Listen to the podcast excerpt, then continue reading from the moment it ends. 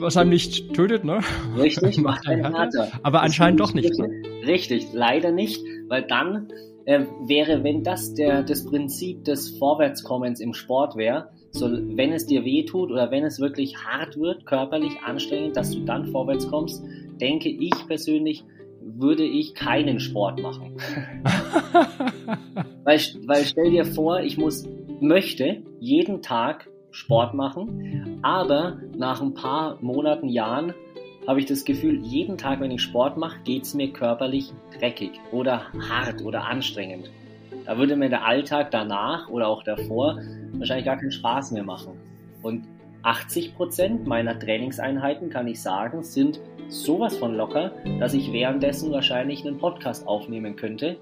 Und 20 Prozent, da kann ich nicht mit dir reden, weil da bin ich aktiv an der Schwelle, an der Grenze oder über der Grenze.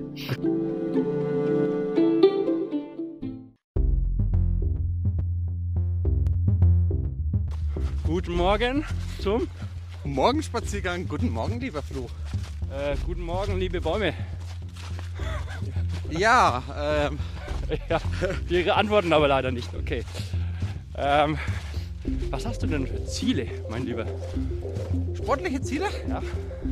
Oh, ich, äh, so Gott und Corona will, würde ich gerne im April beim UNOT, beim Jura-Steig Nonstop Ultra Trail gerne mitlaufen. Also das wäre so ein äh, das war's? Once-in-a-Lifetime-Projekt. Was hast du noch so für Ziele? Ich weiß, dass du den Trans Gran Canaria 230 Kilometer mit 12.000 Höhenmetern oder sowas noch auf dem Buckel hast. Irgendwann einmal? Irgendwann einmal, aber ähm, mal gucken. Ich wollte ja mal, ich wollte ja einmal, mindestens einmal im Leben ja deutlich über die 100 Meilen hinauslaufen. Und das ist mit dem dir gut möglich. Okay. Äh, also das heißt, uns gehen die Ziele nicht aus. Ach ja, aber wenn die Strecken noch länger werden sollen, dann wird es schwierig. Weil äh, so groß ist die Auswahl dann nicht mehr. Und wie erreicht man denn Ziele? Ziele, wie man die erreicht? Also erstmal muss man ja für sich rausfinden, was man möchte. Und dann hat man ein Ziel. Genau. So, und wenn man da nicht weiß, wie man da hinkommt, dann sucht man sich jemand, der einem sagen kann, wie man da hinkommt. Stimmt, also, aber es geht irgendwie auch ohne. Es geht, aber, es geht immer ohne. Ähm, aber es ist natürlich praktisch, wenn man jemanden kennt, der jemanden kennt, der weiß, wie man Ziele erreicht. Korrekt. Äh, dann geht es meistens äh, schneller ähm, oder besser. Vielleicht auch sicherer. Das Thema ist nämlich, wenn man. Wir haben ja einen Lauf-Podcast. Ähm, wenn man Ziele erreichen will und das selber macht, ist die Chance, dass man das Ziel verfehlt, weil man am Schluss sich überschätzt und dann verletzt ist, ziemlich hoch. Das ist eigentlich, muss ich sagen, so ein Punkt, warum ich absolut überzeugt bin, dass man ein Zielerreicher durchaus bräuchte. Ja. Wie, wie nennt man diese Zielerreicher denn? Möglichmacher. Möglichmacher. Besser ist das. also ich würde unseren, Inter, unseren Interviewgast würde ich als Möglichmacher bezeichnen. Zielerreicher. Zielerreicher. Ja, vielleicht kann man noch Trainer nehmen, nennen, aber das klingt wieder so langweilig. Ich liebe das Wort. Trainer. Trainer, das hört sich Trainer. so. Trainer. Das hört sich so, so, so, so. Ich finde, das hört sich immer so oldschool an. Da denke ich an Jogginghosen am Sportplatz. Aber Zielerreicher, Möglichmacher, äh, Visionen verwirklichen. Ist, dass der Zacharias gar nicht so so alt ausschaut, nee, wie, wie ein Trainer für mich jetzt wäre, oder? Der Zacharias ist ein Visionenverwirklicher. Oh, geil. So, und wer ist der liebe Zacharias? Hat er auch einen Nachnamen? Äh, Wedel, ja. Wedel. Ja, kennst du seinen Bruder? Der Konstantin. Ach so. Der hat zwei was, gesunde, was? flinke Beine. Äh, zwei linke. Zwei gesunde, flinke. Der linke weiß ich was nicht. Was mache ich mit zwei linken Beinen? Äh, erstaunlich schnell laufen. Er hat mir erzählt, dass sein Bruder Leichtathlet, Renner ist, aber ich bin jetzt nicht in der Szene. Was, was, was hat denn er gemacht? Boah. Also circa. Also, also er, ist, er ist auf den Langstrecken. Leichtathlet ist klassisch gesehen auf Langstrecken unterwegs. Und Langstrecke ist für die 800 Meter. Nee, über die, über die Meile hinaus ist Langstrecke. Ich weiß jetzt nicht, was seine Paradedisziplin ist, aber er läuft 10.000 Meter Halbmarathon. Ah, ja, ich glaube, auch Marathon ist er schon gelaufen. Ähm, aber da will ich da. Aber es geht ja hier nicht um seinen Bruder, sondern es geht ja um den Zacharias. Visionenverwirklicher. Ja, der Zacharias ist langsamer als sein Bruder. Das bedeutet aber, er läuft immer noch viel schneller als wir. Also der Zacharias ist Laufcoach, äh, Head und, und Chief of Fittertech, Team Fittertech. Ja. Coole Idee, die er da gehabt hat.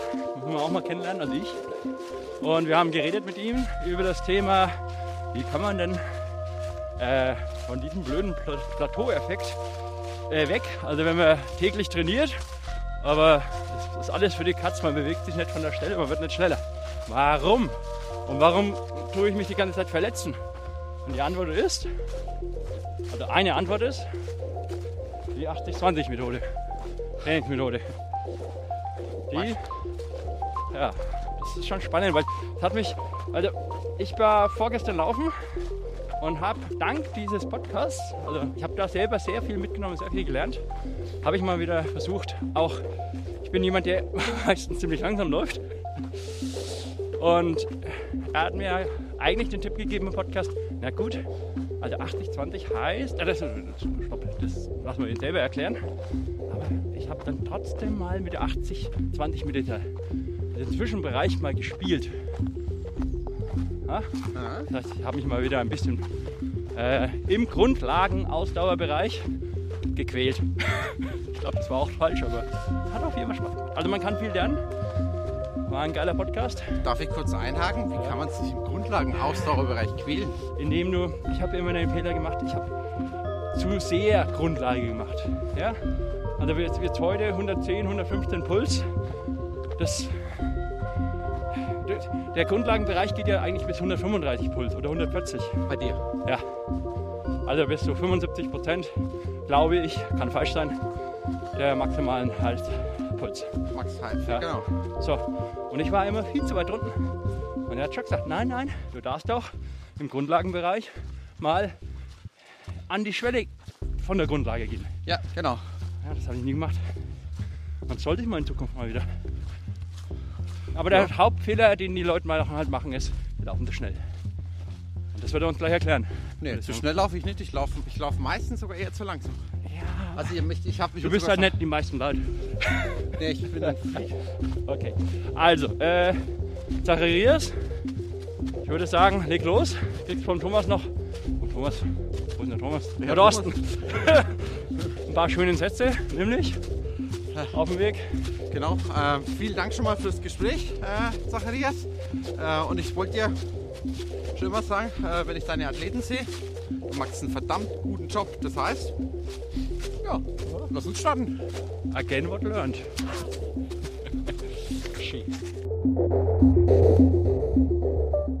Das Thema ist jedenfalls spannend. Wir haben es gerade schon mal andiskutiert. Unser Podcast ist ja entstanden, indem wir bei möglichst langsamen Laufen möglichst viel Geschmarri reden, also miteinander. Und äh, das ist ja auch das Thema von heute. Zwar nicht das Geschmarri reden, aber langsames Laufen. 80-20-Prinzip. Also, erstmal zu dir, Zacharias. Tausend Dank, dass du dabei bist. Ähm, wer bist du denn überhaupt? Vielen Dank, dass ich dabei sein darf. Ich freue mich heute ähm, mit dem äh, Thema 80-20 ein bisschen aufzuräumen oder meine Meinung dazu zu geben und vielleicht auch außen herum ein paar Themen zu besprechen. Ich bin ähm, Trainer seit äh, zwölf Jahren nach meinem Sportstudium in diversen Sport- und Reha-Einrichtungen gearbeitet und irgendwann so genau vor vier Jahren allerdings habe ich mich dann selbstständig gemacht und habe das Thema Laufen, Laufcoaching in den Mittelpunkt meiner Arbeit gerückt. Da habe ich ein, eine kleine Personal Trainings ähm, Lounge, nenne ich es einfach mal, oder ein Labor gegründet, in dem ich meine Laufanalysen, ähm, meine Lauftrainings, meine Athletiktrainingspläne für meine Kunden entwickle und mit den Kunden gemeinsam trainiere. Das ist quasi die Unternehmung Fittertech, das Unternehmen. Und im Zuge dessen kamen wir irgendwann auch im Quatschen während dem Joggen untereinander auf die Idee, hey, wir könnten doch ein Team gründen, ein Team aus Ausdauersportlern, die ich mit meinem Namen Fittertech ähm, ausstatte mit Bekleidung, sie auffällig anziehe, in dem Fall ist es ein auffälliges Neonorange geworden, und sie einfach ihren Sport betreiben lasse und eine Art Netzwerk aufbaue, dass sie den Sport professioneller oder schöner oder einfacher machen können. Und dadurch ist das Team Fittertech entstanden. Das kann man so ein bisschen gleichsetzen wie andere Laufteams, andere Communities. So die größten, aber will ich jetzt mich nicht direkt vergleichen, sind sowas wie Erdinger Alkoholfrei, Adidas Runners oder ähm, solche ähm, Running Clubs, wo einfach Gleichgesinnte zusammentreffen. Und ich sehe es natürlich auch als super Werbung, dass Menschen für mich laufen und meinen Namen transportieren beim Sport. Äh, und ich ermögliche ihnen aber ein Partner- und Sponsorennetzwerk, dass sie davon einfach profitieren, für mein Team zu laufen und untereinander Tipps austauschen. So meine Herangehensweise, ähm, einfach den Sport zu nutzen, mich ähm, zu präsentieren als Trainer und Coach. Ja, und in den letzten Jahren, genau, Florian, du hast was? Ja, jetzt, jetzt, jetzt höre ich auch mal die ganze Geschichte von Fittertech. Also genau. Bruchstücke davon äh, kannte ich. Und du sitzt jetzt in, in Fürth, oder wo genau. sitzt du in?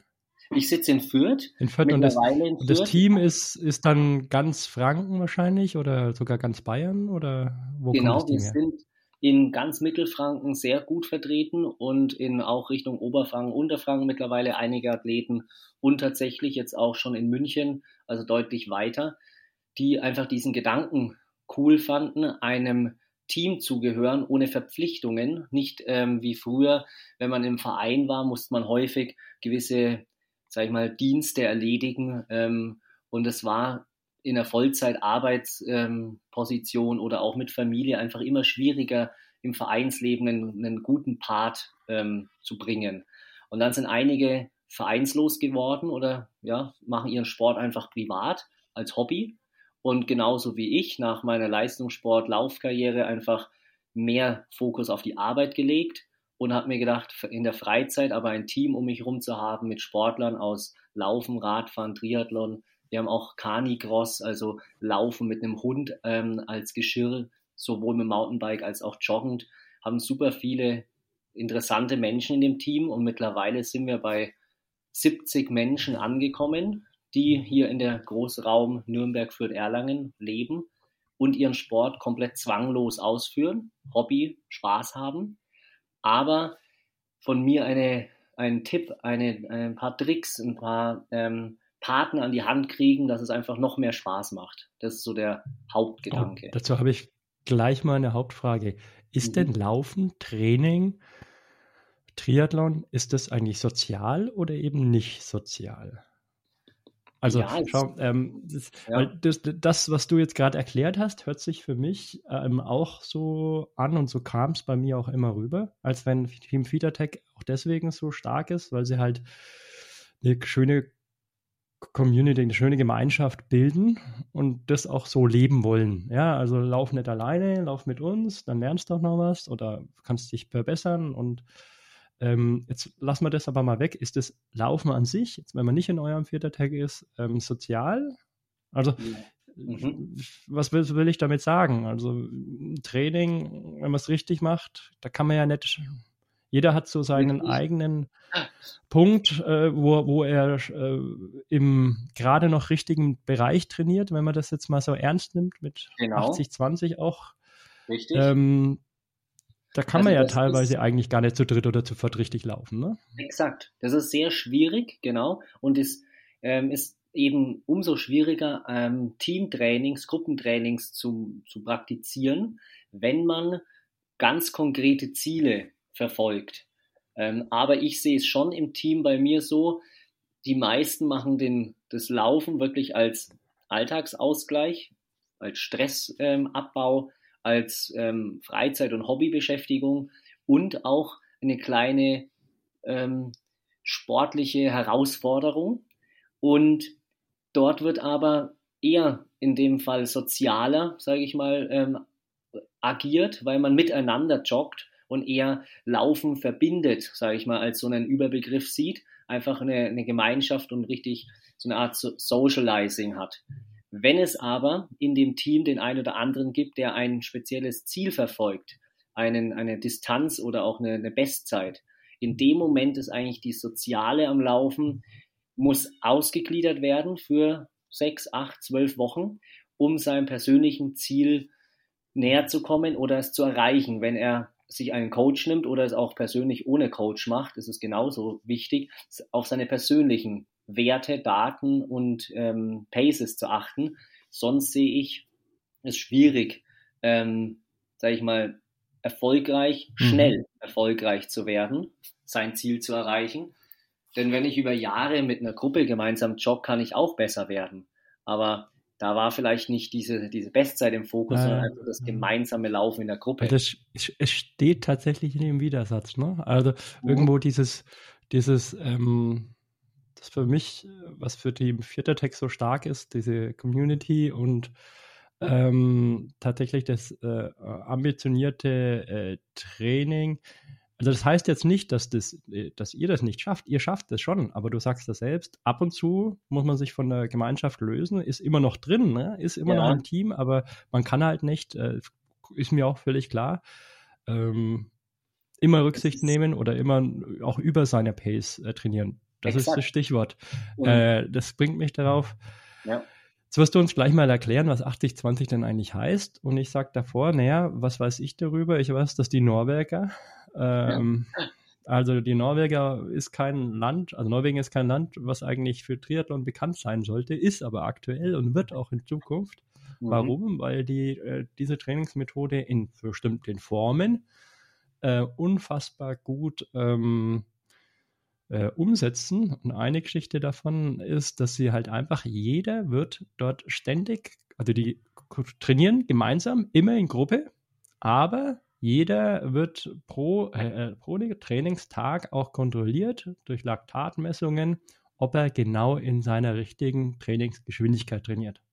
Und ja. wenn der mal zu viel Laktat hat, dann wird ihm gesagt, hört mal zu, die Gruppe ist heute zu schnell für dich, du musst jetzt 20 Sekunden langsamer laufen.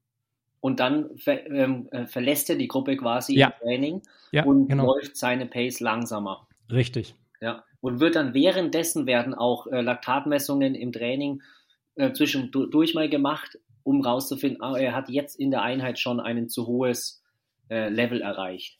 Okay. Jetzt Fangen wir doch mal ganz einfach an. Was heißt denn 80-20? Und spreche ich das denn richtig aus? Weil ich nenne das immer 80-20-Methode. Keine Ahnung, wie nennt man das dann bei den Profis, also bei also, den Experten? Ich, genau, alles, was ich jetzt sage, ist meine persönliche Meinung und auch genau. natürlich ähm, mit Recherche und auch viel ähm, wissenschaftlichen Hintergründen auch ähm, recherchiert. Und es gibt eben unglaublich viele Trainingsmethoden, aber diese 80-20 Trainingsmethode, würde ich behaupten, ist ein das Prinzip, dass 80 Prozent deiner Einheiten im ruhigen, ich sage einfach mal den ruhigen Sektor, den ruhigen Bereichen gelaufen werden und nur 20 Prozent in hochintensiven oder intensiveren. Da kann man das aber auch ein bisschen spezialisieren und sagen, was ist genau welche Prozentzahl von der Einheit oder von den Wochenkilometern mhm. oder von den Monatskilometern. Genau. Das ist alles. Du kannst ja sagen Zeit oder, oder Intensität oder ja, also 80 Prozent von was, ne?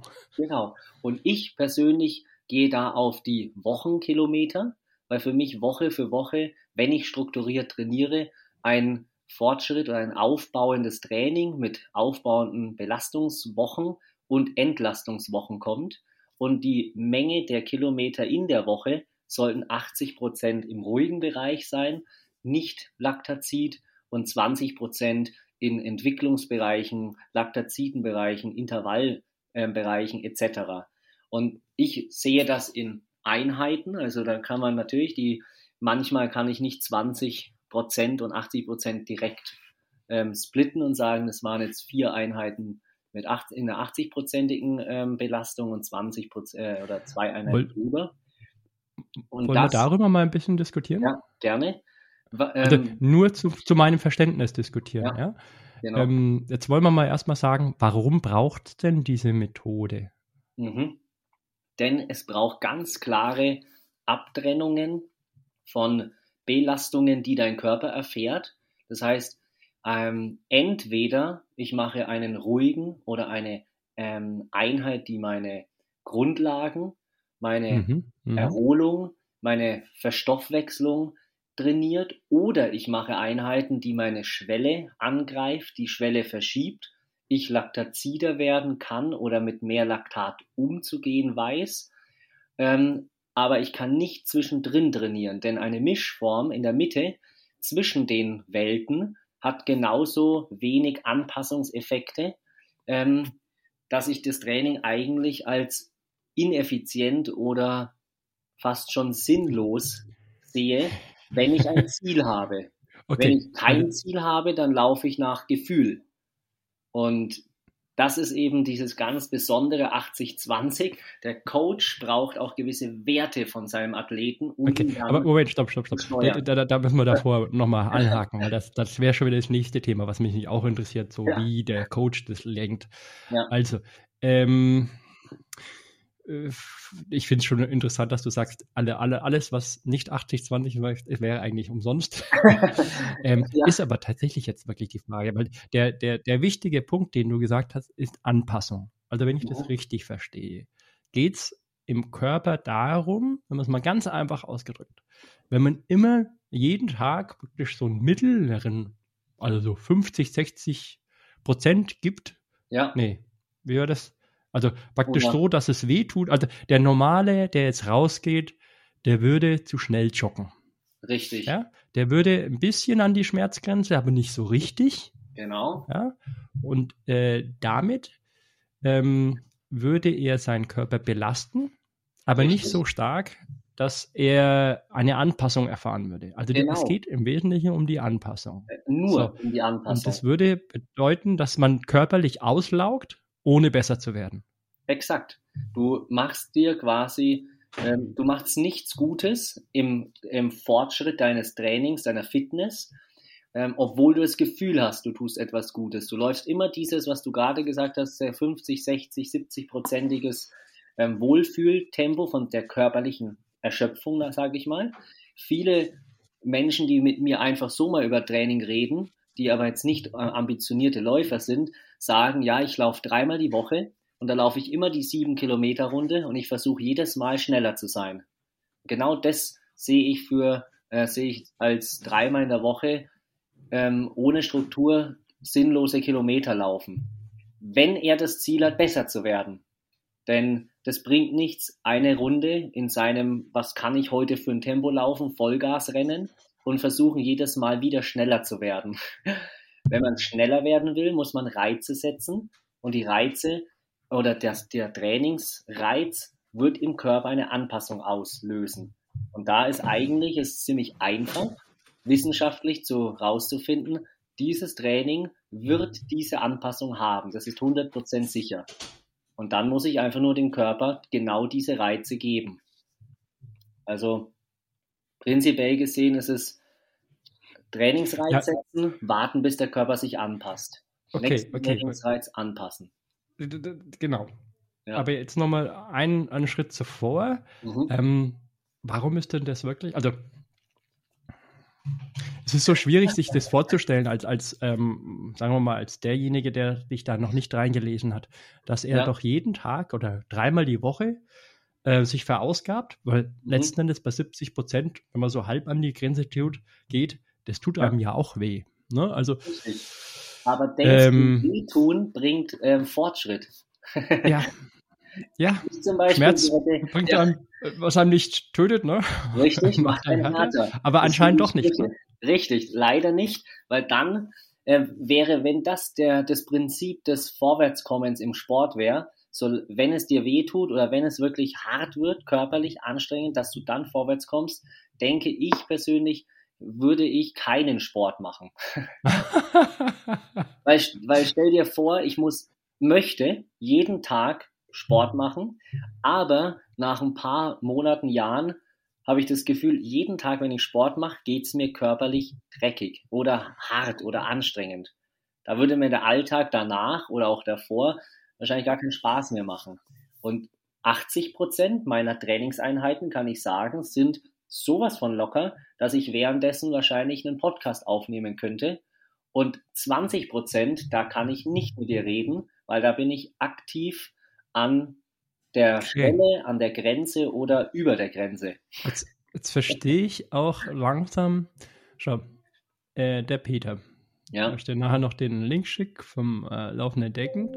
Ja. Ähm, der hat eigentlich auch gesagt, okay, also hör mal zu, ähm, ähm, muss ich denn da so Gas geben? Und ich, gesagt, und ich habe gesagt, naja, doch, weil ähm, wenn man die ganze Zeit im Grundlagenbereich ist, Mhm. dann ist es ja auch ein wenig langweilig. Und dann macht einem dieses, dieses Hit-Training Ja. 20 Prozent.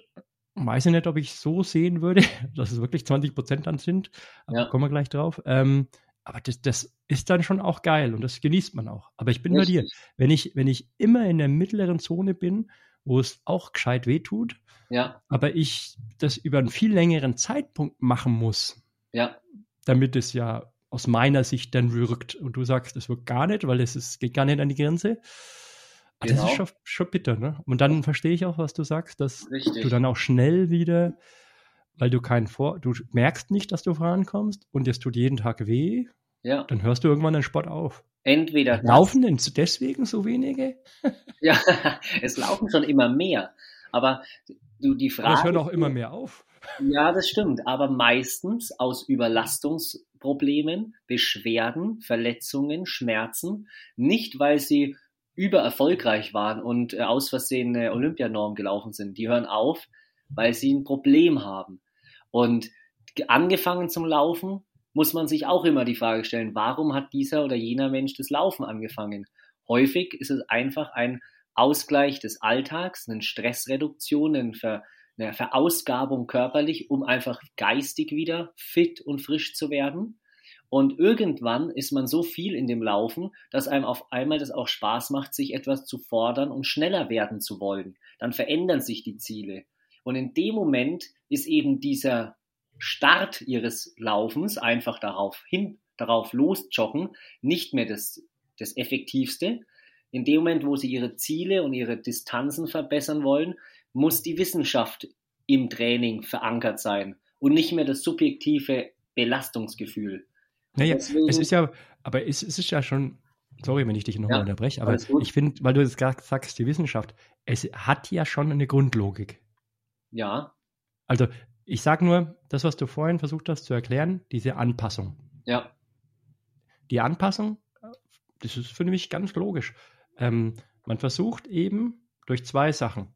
Sag's mir mal, ob ich das richtig formuliere. Einmal durch einfach ähm, Grundlagentraining wird dazu führen, dass dein Körper diese, ähm, sagen wir mal, ähm, bessere Nutzung deiner Fette, Kohlenhydrate und sonstiges ähm, halt dazu nutzen kann, dass du mehr und schneller laufen kannst. Und das Ja. funktioniert ähm, deswegen so gut, weil es eigentlich nur auf Zeit ankommt. Je länger du trainierst, je besser. Und weil das so lange ist, ähm, darf es aber nicht zu hoch intensiv sein, weil du es gar nicht aushalten würdest und dein Körper auslaugen würdest. Ist das korrekt? ja, kann man so in die Richtung sagen. Manches Also äh, mal ganz einfach ausdrücken, mit vielen Fehlern. Die einfachste Erklärung, um das äh, vielleicht noch bildhafter zu machen, ist, Oh ja, mit Bildern ist gut. genau, die Grundlage ist ein ganz großer Akku. Und jeder Grundlagendauerlauf, den du machst, also in diesen 80 Prozent deines Trainings, lädst du den Akku auf. Du kannst den Akku vollladen und du kannst ihn sogar überladen, ihn quasi ausbauen noch. Und diese 20 Prozent deines Trainings, die verschwenden den Akku, die geladene äh, Ladung des Akkus. Und jetzt stell dir vor, du läufst immer eine Mischform. Dann lädst du den Akku nicht auf und du lädst ihn nicht ab. Du läufst einfach nur auf dem gleichen Level hin und her. Mal einen Tag besser, mal einen Monat besser.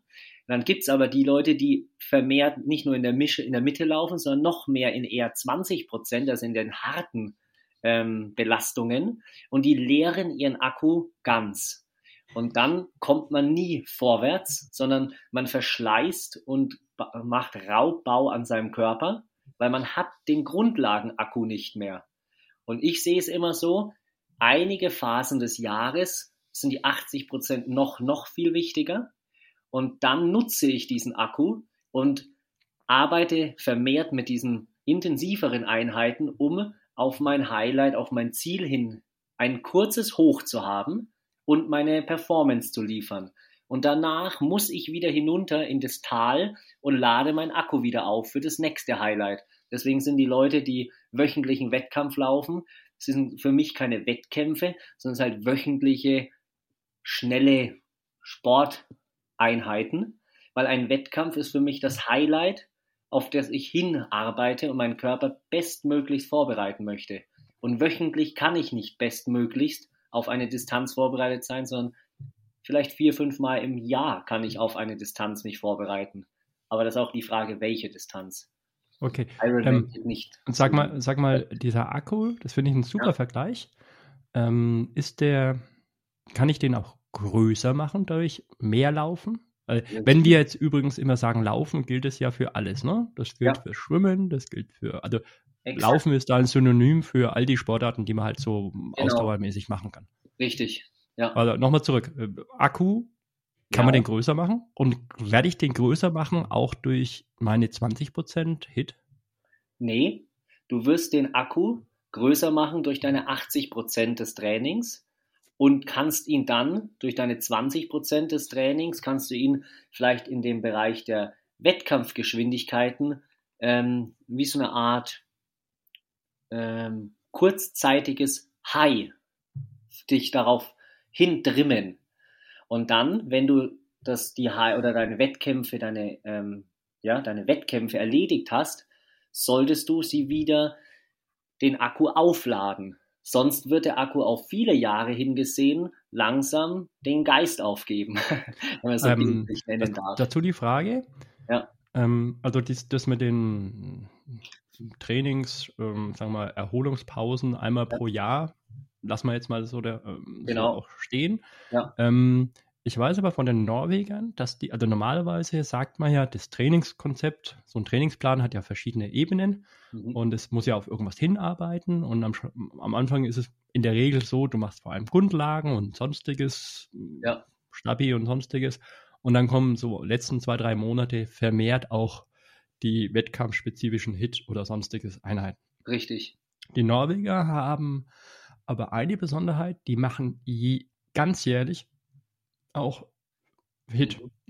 Mhm. Warum? weißt du, vor dem Hintergrund? Ja, weißt du genau, also da bin ich jetzt zu wenig äh, gerade in der Materie, weißt du, was für, für, für Hit-Einheiten sie machen? Sind es wirklich lange hm. Intervalle oder ganz hm. kurz intensive? Ah, gut, dass du das ansprichst. Also, ähm, ja. weil das hat mich vorhin ein bisschen schockiert, wo du gesagt hast, 20 Prozent, ähm, also jetzt sagen wir mal, Mhm. Ich würde pro Woche 100 Kilometer laufen. Das ja. ist viel. Ja. Laufe ich auch bestimmt nicht, aber in den, einfacher zu rechnen. In den, in den einfach, in den, sag mal, intensiveren Monaten werde ich 100 Kilometer pro Woche, äh, pro Monat laufen. So, ja. dann müsste ich 20 Kilometer auf Hit laufen. Die Besonderheit ist jetzt, also wir werden gleich nochmal diskutieren, was so ein 5 bis 10 Kilometer auf Anschlag, Sweet Spot und sonstiges ähm, bringt eigentlich. Das würde mich nämlich privat auch interessieren. Ja. Aber ich rede ja jetzt davon, also ich verstehe das jetzt so, ich laufe alle meine Laufe, wenn es geht, wirklich niedrigschwellig. Ja. Und wenn ich schnell laufe, dann sind es letzten Endes All-Out-Läufe. Also es sind Bahnläufe, das sind nicht weit über der Schwelle. Ja. Also ich versuche wirklich das Schwarz-Weiß zu sehen. Ja. Also wirklich, und dann komme ich aber nie und nimmer, da komme ich mit, ähm, mit Zeit ja, weil ich ja auch erhole, also mhm. so ein, sagen wir mal, sechs Kilometer, sieben Kilometer auf der Bahn dauern für mich auch eine Stunde, weil ich ja in der Zwischenzeit auch, ja. du läufst dich ein und machst dazwischen Pausen. Aber die Zeit, wo du dann mal 400, 800 oder keine Ahnung, Kilometer, zwei Kilometer mal läufst, na, zwei Kilometer in der Regel nicht, aber ein Kilometer, ja. die sind dann schon hart. Ja. Also äh, kommst du wirklich auf die Strecke weil das wäre für mich, also 20 Kilometer pro Monat, also was haben wir gesagt, pro Monat? Ja. Es Na gut, wäre, das wäre. Das wäre machbar. Na, pro Woche, sorry, sorry, jetzt nochmal zurück. Wir reden jetzt pro Woche, genau. genau also das schaffe ich nicht. Mal die Kalkulation mit 100 Kilometern in einer Woche einfach angehen. Und es ist ja. richtig, dass du 80 Kilometer in einem Sektor unterhalb deiner Schwelle laufen solltest und 20 Kilometer über deiner Schwelle. Und da zählt auch ein Schwellendauerlauf oder ein Tempodauerlauf dazu, der zählt auch zu den 20 Kilometern. Und das kann zum Beispiel ein, ein Dauerlauf sein, der ist der ist 8 bis 10 Kilometer Tempodauerlauf. Dann machst du eine Intervalleinheit, 10 mal 20 mal 400, da hast du auch schon 8 Kilometer Tempo. Und ja, Moment, Moment, Moment, nochmal zurück. Ich dachte, diese, diese Läufe, wo ich ein, ich dachte, diese 80-20 heißt, dass ich da wirklich, sagen wir mal, bei 80, 90 Prozent mhm. meiner, meiner, meiner, meines Pulses bin. Nee, nee, Und, nee. Muss äh, nicht. Also, mhm. wir können das so aufsplitten. Stell dir vor, ab deiner ähm, Schwelle, wo du keinen, wo du in eine Sauerstoffarmut kommst, wo du äh, Sauerstoff ja. ausreichend genug ja. zur Verfügung hast, alles dort drüber sehe ich im Bereich der 20 Prozent deiner Kilometer in der Woche. Alles unten drunter sind deine 80 Prozent. Und dann kannst du zum Beispiel mehrfach in der Woche einen ganz ruhigen Dauerlauf machen, einen etwas zügigeren GA1-Dauerlauf, eine Mischung zwischen langsam und schnellem GA1, also, also ein Fahrtenspiel, aber alles in dem Sektor unterhalb deiner Schwelle. Also das heißt, du würdest, ähm, weil das ist ja eine Kernfrage, ähm, ja. wenn ich jetzt, sag mal, 10 Kilometer laufe mhm. ähm, und es ist jetzt kein Wettkampf. Ja. Ich will aber trotzdem, oder lass uns mal fünf Kilometer sein, das ist irgendwie noch greifbarer. Ja.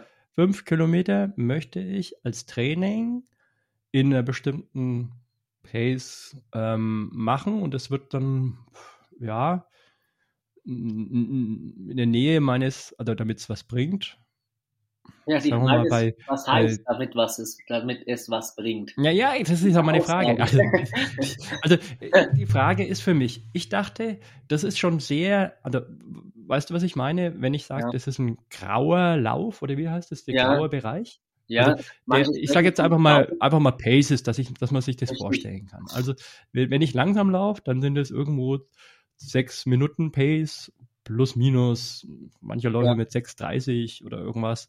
Ja. Und äh, bis zu fünf Minuten geht es mir noch gut. Ab fünf Minuten geht der Puls so langsam nach oben, so richtig. Ja.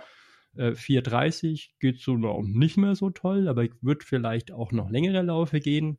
Ja. Und so bei 4, bei 4,10 würde ich sagen, hört dann das normale Laufen auf und dann geht es in Richtung Bahn, also so. Ja. Ja, also das heißt, wenn ich jetzt ähm, einen normalen 430er Lauf mache, mhm. den würde ich 10 Kilometer locker durchhalten. So. Ja, ich sage aber, das ist genau so ein grauer Bereich, der für mich eigentlich nicht in die 80-20-Bereich kreuzt. Oder sagst du, nee, das ist schon äh, hart genug, um in die 20 Prozent reinzukommen? Der geht auf jeden Fall in die 20 Prozent dazu. Also deren zähle ich auf jeden Fall. Also du würdest dann sagen, fünf Minuten ist so nicht gut, aber 4,30 ist schon hart genug.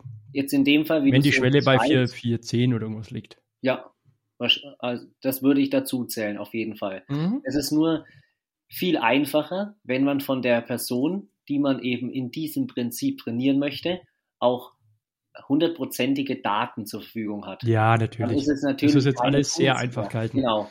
Und dann muss man sich natürlich nicht, dann kann man sich in den Paces ähm, kalkulieren, was derjenige trainieren soll. Oder ich habe die Pulswerte dazu, dann kann ich die Pulswerte dazu nehmen und es kalkulieren. Und mittlerweile kann ich mit Daten auch schon Wattwerte kalkulieren und sagen, lauf diese Wattwert, wenn du ein Stride, ähm, äh, mhm, mhm. Watt am Fuß mhm. hast. Aber dann ist klar definiert, welche Kilometer in welcher Pace oder welcher Puls entsprechen den 20 Prozent deines Trainings und welche den 80 Prozent. Und da würde ich gar nicht so verbissen auf dieses ganze, ähm, schaffe ich die Kilometer gehen, sondern ein Trainingstagebuch oder auch eine ähm, Garmin oder weiß es ich, Uhr. Jede Uhr kann es auswerten am Ende des Monats oder der Woche. Siehst du, wie viel Zeit hattest du dich in dem Bereich oder in ja, dem Bereich. Ja.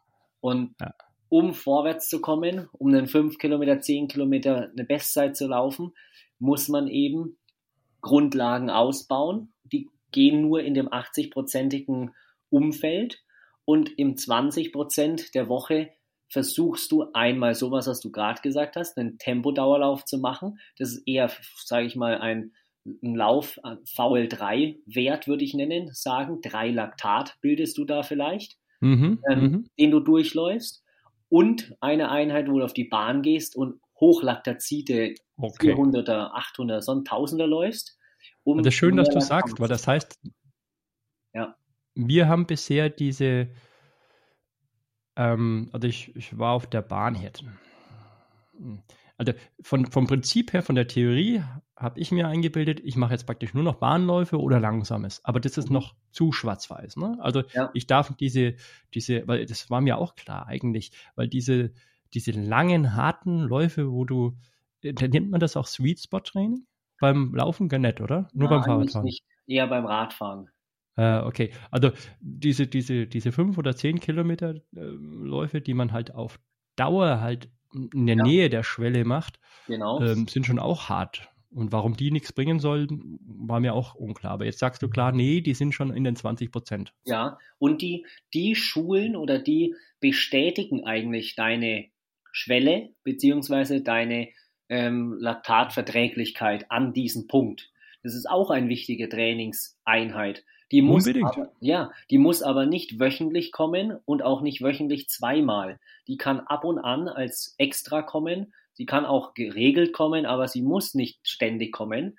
Das ist eigentlich nur eine Bestätigung, bin ich auf einem richtigen Weg oder nicht. Ich lasse meine Athleten solche Läufe laufen, alle drei, vier Wochen und schaue mir danach an, sind die von Anfang bis Ende relativ konstant diese, ich nenne es jetzt mal 430 gelaufen und haben dazu Mhm. auch einen konstanten Puls, ähm, Mhm, mhm. gespiegelt und nicht zum Ende in Maximalpuls und komplett wahrscheinlich Kopf im Nacken und fast gekotzt, weil dann hätte das einen ganz anderen Effekt, dann war es ein Wettkampf.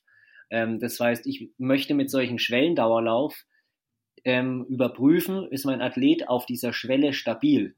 Verträgt Ja. er die 8, 10? Ist er auf dieser Anpassung Exakt. dann, ne? Genau. Okay. Und die Wochen danach lasse ich ihn aber wieder Intervalle hart laufen, Tausender, 1500er, 2000er, damit er die Laktat, Laktat äh, Anhäufung in der Einheit bekommt und auch verträglicher dem Laktat gegenüber wird und seine Schwelle nach oben leicht verschieben kann.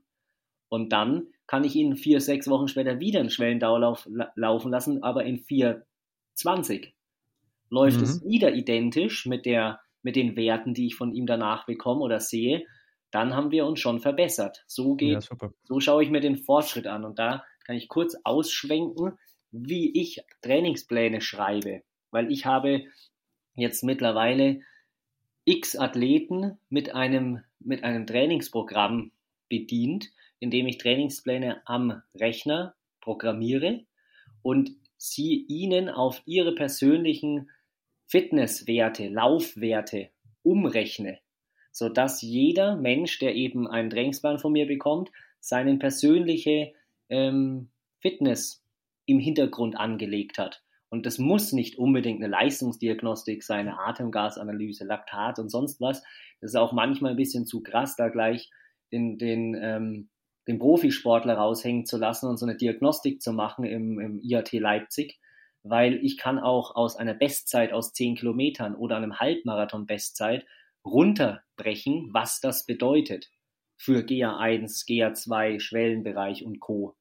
Und so läuft dann jeder nach seiner individuellen Anpassung und ich überprüfe, kommen diese Ergebnisse so, wie ich sie mir vorstelle, was die Einheit für einen Reiz haben sollte. Und wenn das gepasst hat, läuft er weiter. Wenn es nicht passt, programmiere ich mit wenigen Klicks alles zukünftige wieder neu, sodass er den Plan beibehält, aber unter neuen Pace- oder Pulsbestimmungen. Ja. Und so ist es sehr einfach, aus der Ferne jemanden zu steuern, weil ich seine Daten auslese aus wissenschaftlicher Sicht, was hat sich in seinem Körper höchstwahrscheinlich getan, während er meine Einheit gemacht hat. Und dann helfe ich ihm, dieses Prinzip 80-20 umzusetzen, weil selbst es umzusetzen ist unglaublich schwer, weil man sich härter rannimmt selbst, als man als ein Trainer einen herannehmen würde. Sehe ich so meistens. Ich muss die meisten bremsen und sagen, mach mal ruhig, bleib mal ruhig, mach nicht so häufig, so schnell und so intensiv. Da kommst du nur bedingt vorwärts. Und wenn wir klar trennen, was wir vorhin schon besprochen hatten, kurz dieses entweder hart oder leicht, dann passen sich die Körper super schnell an. Dann kann man das eben beschleunigen, den Fortschritt. Und da kann ich einen ganz kleinen Schwenk aus der Zeit, wo ich ähm, den Nationalmannschaften im Laufen einfach immer nachgeflogen bin, wo ihre Trainingslager stattgefunden haben durch meinen Bruder, bin ich meistens dort privat mit hingeflogen, habe auch Trainingslager gemacht und habe einfach beobachtet, was dort gemacht wird. Und das Interessanteste war in Südafrika im Trainingslager, da kann man so ein bisschen dieses polarisierte Training, das ist noch klarer definiert, auseinandergetrennt wie 80-20. Da sind die Top-Top-Läufer der, ähm, von Botswana und äh, Südafrika in einem Trainingscamp gewesen. Und an ihren Dauerlauftagen sind die 6.30, 7.0 gejoggt. Und wir haben uns gedacht, Mann, sind die langsam. Warum laufen die einen Dauerlauf in 6.30, 7.0? Die starten alle bei Olympia. Und am nächsten Tag sind die 10 mal 1000 in 2,40 gelaufen mit Trabpause in 3,30. Und wir uns gedacht, was ist denn jetzt mit dem Typen los? ja. Aber derjenige läuft halt 2,40 oder 2,45 auf 5 Kilometer im Wettkampf oder schneller. Und das sind halt klar differenzierte Einheiten von rumgammeln oder massiv ans Limit gehen. Und das war sowas von sichtbar, dass die unter diesen Methoden trainieren, entweder oder. Und die sind halt wenn man einen da mal rausnimmt, ähm, Nigel Amos, zweitschnellster 800 Meter Läufer der Welt hinter Rudisha. Das sind halt Leute, die Performance bringen ohne Ende und die trainieren neben dir mit einem 630er Schnitt im Dauerlauf. Fragst dich auch, was soll das? Ja, super, dass du das Beispiel bringst. Ähm, auch cooles Beispiel. Respekt. Ja. Ähm, das ist nämlich auch eine Frage, die mich mit mal wieder an ähm, ja. persönlich betrifft oder vielleicht auch alle viele äh, Zuhörer. Äh, jetzt bin ich in meinem 80% Grundauslaugendauer, ja? Und mhm. jetzt sage ich, ich mache einen langen Lauf. Für den einen ist es 10, für den anderen 20, 30, wie auch immer. Ähm, Kilometer. Ja. Die Frage ist jetzt, was ist besser? Ich mhm. gehe, ähm, sagen wir mal, ich habe einen 180er Maximalpuls. Ja dann wäre so diese 70, 70 Prozent, ähm, die, die, die, ich meine, dass das so maximal sein sollten, wären so, sagen wir mal, roundabout 130, 135 Puls. Ja. So, was ist besser?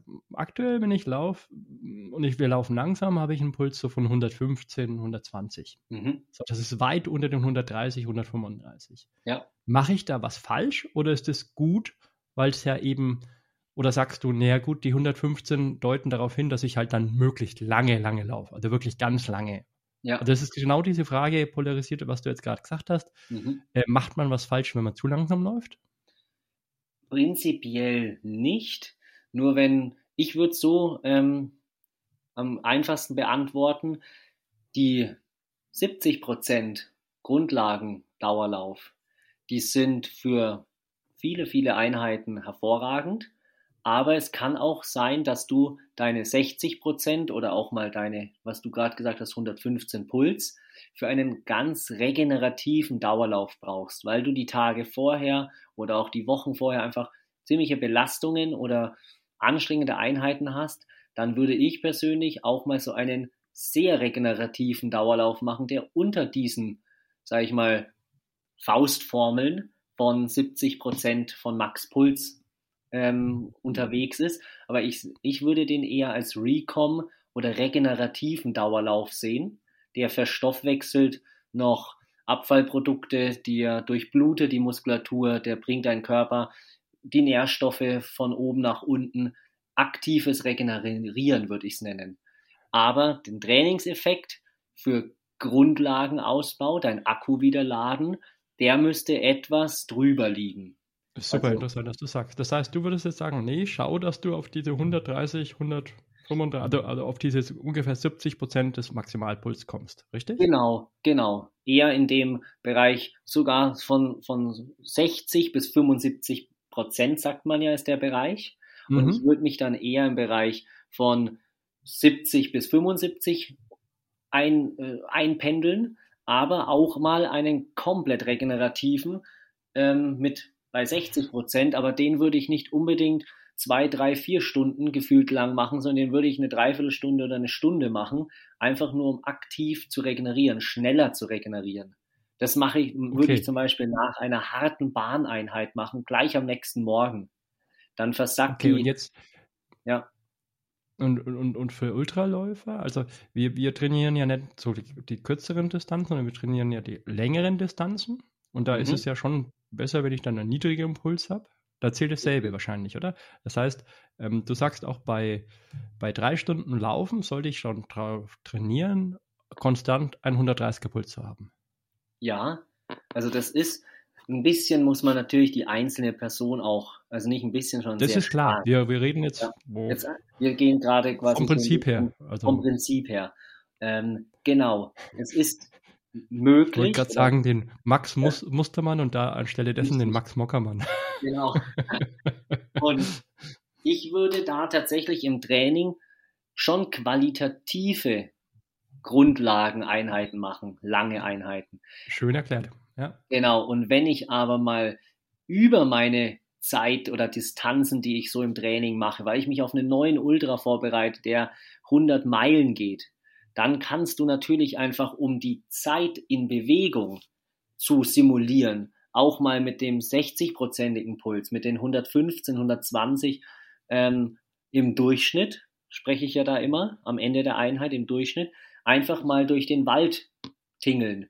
Denn für mich ist immer super wichtig, Menschen, die auf neue Distanzen kommen, auf neue Ultra Distanzen. Die soll, müssen ihren Körper ja auf den Aufprallreiz über die Stunden, die sie unterwegs sind, vorbereiten, ein wenig. Ich kann natürlich ja. keinen 100-Meilen-Lauf simulieren, indem ich mal 100 Meilen laufe. Das ist unnötig. Ähm, da bin ich jetzt auch, sage ich mal, zu weit entfernt, in diesen extremen Ultradistanzen eine gute Aussage zu treffen, was ich persönlich mhm. eine längste ähm, Einheit sehe. Ähm, da würde ich wahrscheinlich. Aber macht man nicht, nein ja, zwischen 40 äh, oder 50 Kilometer. Das kannst du auch mal im Training machen, ist aber auch nicht unbedingt notwendig. Aber mal eine längere Zeit deinen Körper auf diesen Aufprallreiz vorbereiten, um Knochen, Sehnenstruktur, Muskulatur vorzubereiten. Mhm.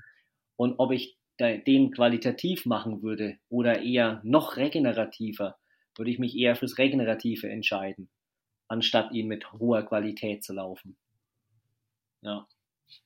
Wir können halt Aber, halt bei 115 Pulsen halt noch besser quatschen. Das ist halt genau, so. richtig. Das ist auch ein guter, Ab, guter jetzt, Grund. Jetzt nochmal zwei, zwei Fragen. Also erstens, danke erstmal, das ist schon mal eine tolle Antwort. Und ja. macht auch Sinn, so wie du sagst. Und ist natürlich so, dass ich dann in Zukunft mehr Gas geben muss, leider. Ein Aber bisschen. Halt so. Oder ein Fahrtenspiel draus machen. Du machst einfach ja.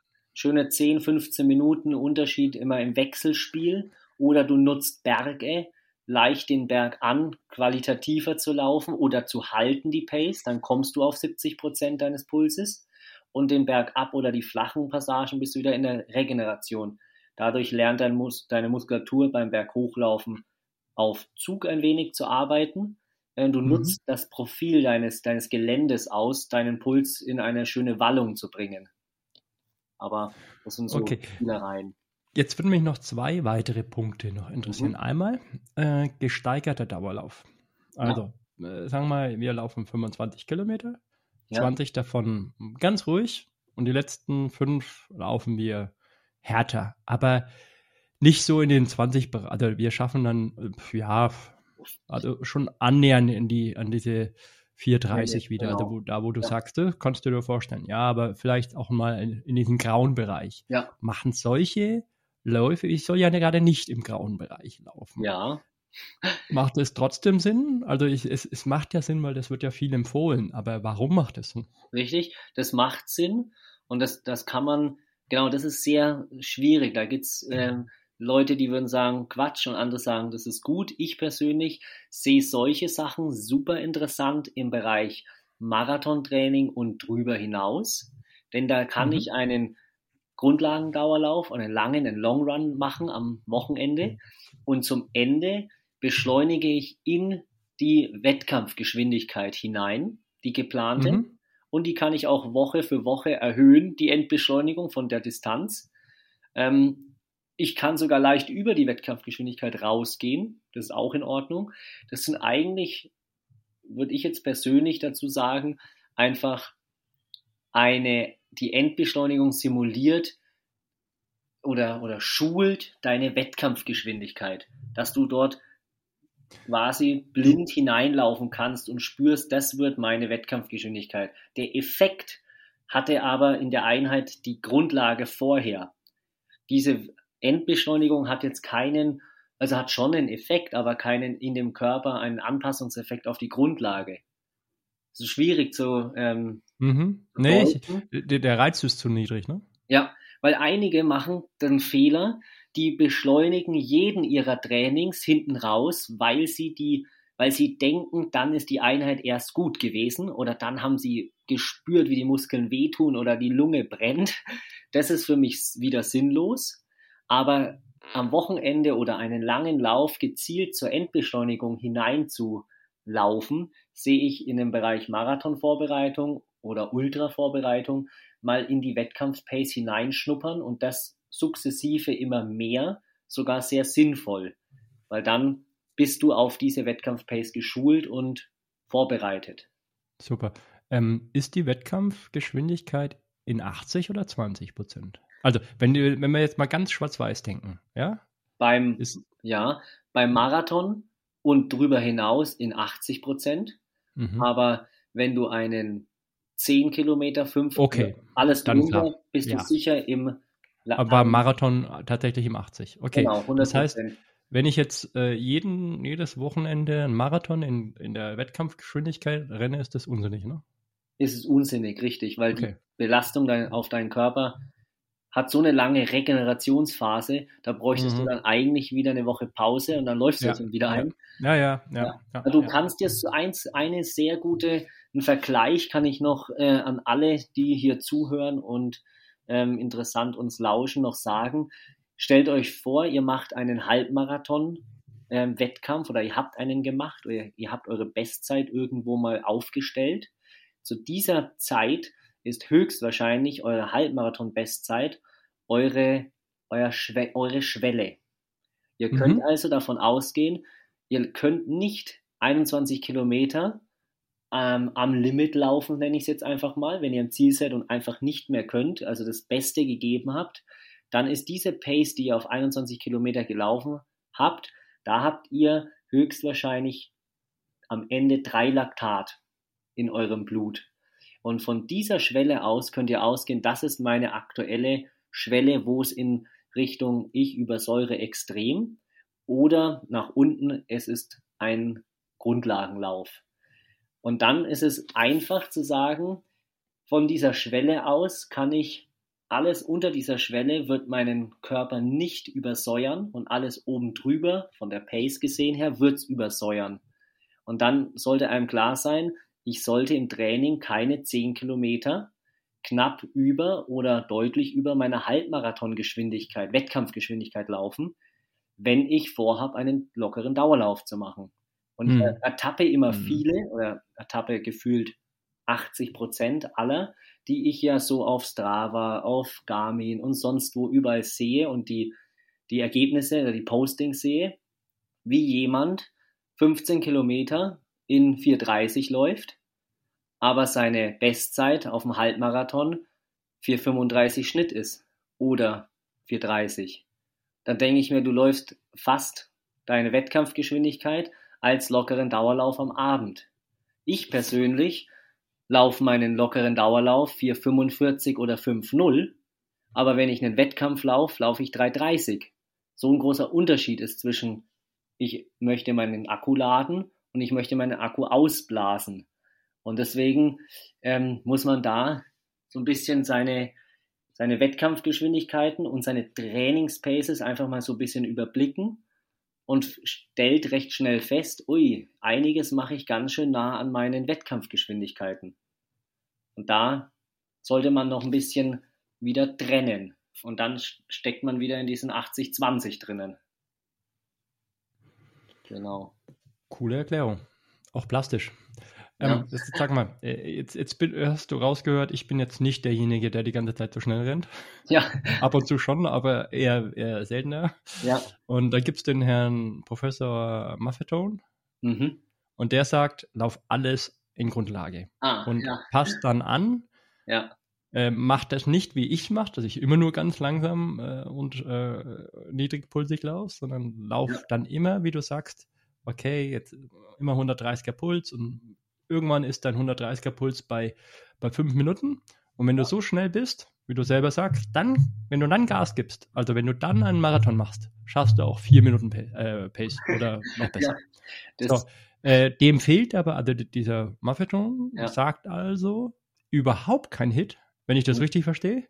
Ja. Oder sagst du mir? Ähm, äh, das ist ja kein 80-20. Richtig. Also das fehlt dem was? Und, und was hat da das, wo ist da der Reiz? Also wo, wo ja. sagst du mal, bei manchen Athleten, ja, genau, macht es? Oder ähm, tatsächlich wie ist da deine Einschätzung? Ja, also das ist interessant, dieser, dieser Ansatz von dem ähm, Professor Dr. Maffeton oder wie, ähm, mhm. man ausspricht. Ähm, es gibt Menschen, da würde ich sagen, ist diese Methode unglaublich effizient und erfolgreich. Und es ist für mich jeder, Quereinsteiger, Neueinsteiger im Laufsport. Wenn derjenige sich an, die, an das Prinzip alles im extremen Grundlagen- und ruhigen Bereich immer unterhalten. Aber, Moment, stopp, mhm. aber trotzdem fordern. Ne? Also nicht so extreme Grundlagen, wie ich es jetzt mache, sondern du musst dann auch wirklich sagen, dein 130er Puls hast du jetzt. Und je nachdem, mit der mhm. Zeit wirst du halt immer schneller. Das ist doch der Gag daran. Ne? Richtig. Ne? Der, er möchte, dass du eine gewisse Pulsbelastung erfährst und durch dein Training siehst aber auch, wie deine Geschwindigkeit immer besser wird und du weiterhin auf diesem Pulsbereich bleibst. Nur das ist eben limitiert. Ich, ich bin der persönlichen Meinung, dass diese Methode für den Wettkampfsport, für den Leistungssport oder für den ambitionierten Läufer, der Bestzeiten im Bereich von ein Kilometer bis Halbmarathon erreichen möchte, diese Methode unrealistisch ist, dort seine persönlichen Bestzeiten, ich sage das jetzt nicht die persönlichen Bestzeiten, die sich derjenige vorstellt, sondern das, was sein Körper erreichen kann, wenn man ihn richtig trainiert, die wird er nie erreichen. Aber mit der Methode kann ein Einsteiger zum einen nichts falsch machen, sich nicht überbelasten und langsam und schön in diesen, in den Sport hineinkommen. Er kann mit dieser Methode sogar einen Marathon finishen Einfach das Finishen ist das Ziel.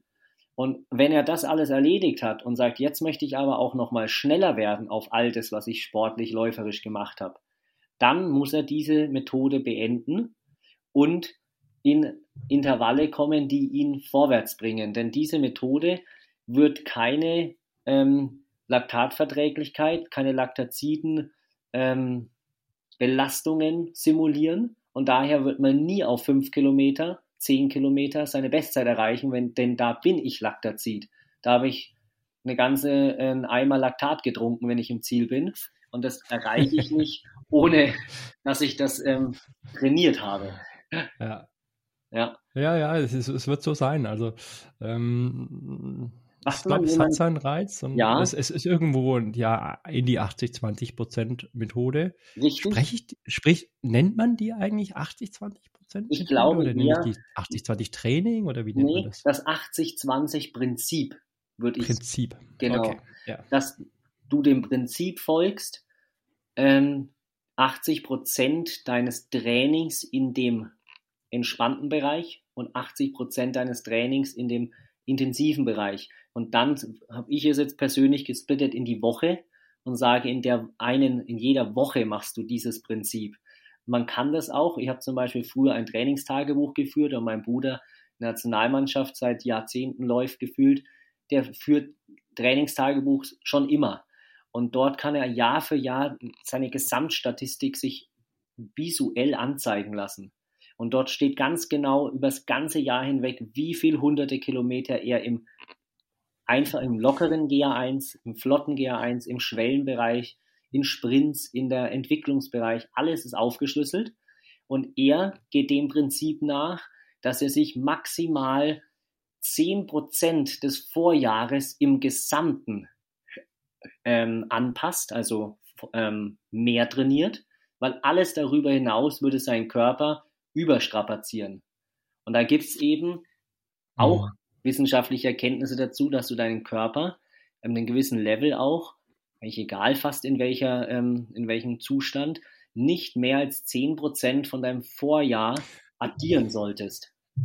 Das ist eigentlich übrigens der Hauptgrund, warum ich jedem Zuhörer sage, ähm, also ich persönlich habe jetzt keinen Coach, ich brauche auch, glaube euch auch keinen, weil ich keine Ziele habe. Also keine ja. ambitionierten Ziele. Ne? Also ja. wenn ich jetzt das auswerte, dann habe ich wahrscheinlich 3% oder 2% im ganzen Jahr habe ich ähm, Hit. Okay. Ja, also von der Zeit nicht, aber von, vom Laufen her. Mhm. Also von Kilometer. Ja. Das heißt, aber ähm, wenn man sich überlegt, wenn, wenn, wenn Leute Ziele haben, dann ja. machen sie einen Hauptfehler. Also der eine Hauptfehler, den haben wir gerade gesagt, dieser 80-20-Prinzip, ja. dass sie vielleicht zu viel wollen, aber der andere, der damit einhergeht, ist, ähm, sie wollen zu schnell zu viel. Richtig. Und das nächste, was kommt, ist eine Verletzung. Genau. Und das bremst und hemmt allen Fortschritt. Und beim mhm. Wiedereinstieg wird häufig auch zu früh wieder eingestiegen. Und dann ist dasselbe wieder oder noch ein zweites Problem dazu. Und deswegen ist ein Fortschritt läuferisch gesehen eine langsame, kontinuierliche Arbeit mit Disziplin. Es muss natürlich der volle Spaß und der Sport schon im Vordergrund stehen. Und dann sind wir wieder beim Start mit unserem sozialen Thema und dem Team und der Gruppe und dem Community-Gedanken im Sport. Man soll immer den Spaß dabei haben. Und man kann vorübergehend für einige Wochen sich persönlich challengen und sagen, ich möchte für mich persönlich eine tolle Zeit erreichen. Und die möchte ich auch in kürzester Zeit erreichen. Und dann kann man mit einem Trainer zusammen oder auch selbst, wenn man das einschätzen kann, sich eine gewisse Zeit fordern, um dieses Ziel zu erreichen. Und wenn das Ziel erreicht ist, dann fahre ich das Ganze wieder runter und mache wieder locker weiter.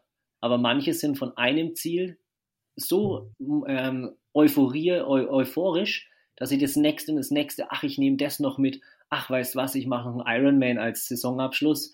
Ja, und dann habe ich einen Ermüdungsbruch, ein Bandscheibenproblem und äh, Knorpelschaden. Und dann war es das mit der Sportsache. Deswegen bremsen und genießen. Das hast du vorhin ja schon gesagt, nochmal als, als Wiederholung von dem, was du ja. gemeint hast. Ne? Also du ähm, mitunter ist deine Hauptfunktion eigentlich auch zu sagen, hey, nimm dich nicht so hart an. Ne? Richtig. Das hätte ich nicht gedacht, als ich, äh, was wann habe ich angefangen? Vor fünf Jahren Trainingspläne gezielt zu schreiben. Davor war ich mit meiner Arbeit äh, und auch mit meinem persönlichen Training ausgelastet, weil sieben Tage die Woche Lauftraining zu machen und äh, Vollzeit zu arbeiten, das war für mich persönlich dann ausreichend. Ich muss auch sagen, ich habe das Training eher als Stressausgleich genutzt und wollte aber das Bestmöglichste aus dieser wenigen Zeit, die ich nach der Arbeit hatte, äh, nutzen und habe dort strukturiert jeden Tag ein Training absolviert. War in Vereinen und hatte vor, verschiedene Normen oder Bestleistungen zu erreichen, damit ich zu Meisterschaften komme. Also hatte ich bei jedem Tag nach der Arbeit erstes Ziel Kopf frei kriegen, aber ich möchte es strukturiert machen. Und dabei ist ohne groß nachzudenken schnelle und für mich persönlich zufriedenstellende Zeiten draus gekommen. Und das hätte ich nicht gedacht, als ich mit dem Coaching begonnen habe, dass so viele ambitionierte Hobbyläufer oder auch, sage ich mal, ambitionierte fast schon Amateursportler so immense Leistung abrufen können, also in Form von wie häufig sie trainieren, wie viele Kilometer sie abspulen im Jahr, welche Intensitäten sie laufen wenn ich ihnen dann immer sage, ich kann dir nur aus meiner Erfahrung der letzten zwölf Jahre berichten, das, was du läufst, es sind so krasse Belastungen, so viele Kilometer, du müsstest eigentlich 30 Minuten auf 10, Stunde 5 auf dem Halbmarathon und eine 2,30 auf dem Marathon laufen, mit dem Pensum. Aber deine Bestzeiten sind vier Stunden auf dem Marathon, drei Stunden auf 30 Kilometer, also nicht vergleichbar mit dem Einsatz, den sie zeigen. Und dann frage ich auch immer, was ist genau dein Ziel? Möchtest du laufen, weil du Kilometer sammeln möchtest? Oder willst du wirklich eine deiner Zeiten jetzt verbessern mit meiner Hilfe oder meiner Arbeit?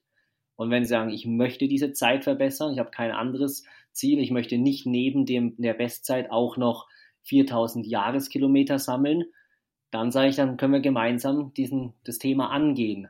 Und dann weiß ich, warum wir gemeinsam dafür arbeiten und nicht, dass derjenige sich schindet, Gefühl. Für mich persönlich hört sich oft nach Schinden an, jeden Tag so viel Kilometer zu laufen in so einer Intensität, dass ich ja schon mal erwähnt habe, gerade im, im Podcast, dass ich persönlich nicht Sport machen würde, wenn jede Trainingseinheit so hart wäre oder so belastend. Naja, das, das, ist, das ist dieses schöne Thema Anpassung. Wenn man genau. die Anpassung verpasst, verpasst man die Anpassung. Ja, ja. ja das ist ähm, tatsächlich. Weil ich ähm, habe meine Wettkämpfe oder meine ganzen Wettkämpfe eigentlich mit der maximalen Wochenkilometern von durchschnittlich zwischen 60 und 70 Wochenkilometern gemacht, weil ich nicht nur, ich hatte zwar einen 40-Stunden-Job als Studioleiter in einem Reha-Zentrum, aber ich habe meistens ähm, eben deutlich über 40 Stunden gearbeitet äh, und hat danach einfach auch Zeitmangel, längere, mehr Kilometer zu machen. Aber ich habe trotzdem mit den 60, 70 Wochenkilometern und dreimal oder zweimal im Jahr Trainingslagern. In dem Trainingslager bin ich auf 100, 120, 140 Kilometer hochgefahren und danach hatte ich eine Woche Pause gemacht, um die Reize wirken zu lassen. Und dann bin ich schön weiter mit meinen 60 Kilometern. Und da kann man auch eine 32 auf 10 laufen oder eine 1,12 auf dem Halbmarathon oder was bin ich mal 2,39 auf dem Marathon gelaufen. Ja, Sache, das, das kannst du, ich nicht. Aber ähm, ja, ähm, jetzt lassen wir mal sehen. Ich hatte ja noch ein eine, ganz, eine ganz, ganz wichtige ja. Frage, aber jetzt bist du nochmal dran. Ja, ein interessantes, dieses 80-20 wird in anderen Thematiken auch nochmal verwendet. Das eine ist dieses 80-20-Prinzip des Trainings, die Trainingswissenschaft. Und ich persönlich bin aber ein Fan von dem 80-20-Prinzip, von der Zeit, die du einsetzt und dass du das Maximale, das Effizienteste rausholst aus der Zeit, die du für den Sport nutzt. Weil ich habe doch viele meiner Kunden sind Vollzeittätige Arbeiter, sage ich einfach mal. Und die sagen, kannst du mir in drei Einheiten in der Woche effizient mich vorwärts bringen, um meine Ziele zu erreichen. Und dann sage ich, ich liebe es, mit wenigstem Aufwand das Maximalste rauszuholen. Also mit 20% Einsatz 80% zu erreichen, kann man auch so ein anderes Prinzip umswitchen. Und das ist so meine Grundeinstellung vom Coaching, mit wenig Einsatz das Maximale rausholen. Weil ich habe die wenigsten um mich herum, die nicht arbeiten und sagen, du, ich bin geboren und habe sehr viel Geld und jetzt äh, ge genau das, du liest anscheinend Gedanken, ist eigentlich ähm, mein, meine wesentliche Frage. Also mhm. für wen würdest du denn sagen, okay, hör mal zu, die 80-20-Methode oder generell, das macht keinen Sinn. Also wie gesagt, Langdistanz, ja, Triathlon, mhm. eh drei Sportarten ja. und dann 80-20 heißt viel Grundlage und dann sagt er, ja, ich habe nur 10 Stunden Zeit die Woche. Richtig, das ist super schwierig bei solchen D Dingen, denn mit zehn Stunden in der Woche kann ich mir sehr schwierig vorstellen, eine Langdistanz-Triathlon oder auch äh, gewisse Ultraläufe ähm, in dieser Methode abzusolvieren. Klar kann ich jede Distanz, wenn ich äh, 50 Kilometer die Woche zur Verfügung habe, in Zeit kann ich auch 80 Prozent davon langsam laufen und 20 schnell. Aber dann ist die Frage, ist das wirklich effizient? Da ist immer, was kann mir der, der Sportler, wie viel Zeit kann er sich zur Verfügung stellen und sich nehmen? Äh, und dann muss ich eigentlich als Coach die Methode dafür ähm, erfinden oder ähm, ihn anpassen an seinen, an seinen Bedarf. Weil der, ja, der Coach. Schön, dass du sagst. Genau. Schön, dass du es so, so ehrlich sagst, muss ich ganz ja. ehrlich sagen. Ne? Ich hab, bevor ich jemanden coach, bekommt er einen Fragebogen. In dieser Fragebogen sind persönliche Einschätzungen, ähm, Tage, an denen er trainieren möchte, Tage an trainieren, an denen er kann, wie häufig er in der Woche kann, wie viel Zeit er zur Verfügung hat. Und dieses Ergebnis aus dem Fragebogen nehme ich als Grundlage für den Trainingsplan. Weil Ideen habe ich viele. Ich kann ihn auch siebenmal die Woche trainieren. dann weiß ich, dann wird er sehr erfolgreich ähm, ganz schnell Zeiten ähm, bringen. Aber ich möchte ihn ja langfristig auf seinen echten ähm, Bedarf angepasst die, die Einheiten ähm, bauen. Und dann dauert es zwar länger, das sage ich ihm dann auch, okay, du hast dreimal die Woche nur Zeit, dann können wir nicht in äh, zehn Wochen beim Halbmarathon in Berlin starten. Äh, können wir schon, aber dein Ziel, was du mir in dem Fragebogen angegeben hast, wird schwierig zu erreichen. Also lass uns das als Teilziel nehmen und dein Hauptziel wird im Oktober ein Halbmarathon sein, weil da haben wir genügend Zeit mit drei Einheiten die Woche. Deswegen ist diese zehn Wochenstunden eher für einen Langdistanz-Triathlon unrealistisch, wenn man Performance liefern will. Aber ich wette, es gibt Menschen, die in zehn Wochenstunden eine Langdistanz-Triathlon finishen. Und dann ist die Frage, wollte er nur finishen oder wollte er unter zehn Stunden bleiben? Das sind immer zwei Ansätze. okay. Also unter zehn Stunden mit zehn Wochenstunden. Das geht nicht, ne? Das schaffen, das schaffen nicht immer viele Leute, glaube ich. Nee, also richtig. Manch einer, manch ja. einer vielleicht, aber ja, nicht viele auf der Welt. Ähm, nee, aber man muss schon sagen, dass diese 80-20, das muss man ja als Nachteil nochmal sagen. Ne? Richtig. 80-20 heißt immense Konzentration zeitlich auf die Grundlage und Grundlage dauert einfach. Ja. Ne? Also ähm, wenn jemand nur dreimal die Woche eine Stunde Zeit hat, dann macht es schon Sinn, dass der ähm, irgendwo an seine 70 Prozent, 80 Prozent Limit ähm, rangeht. Ja, genau, äh, da muss man es anders ne, äh, dann, aufteilen, dann, richtig. Ja.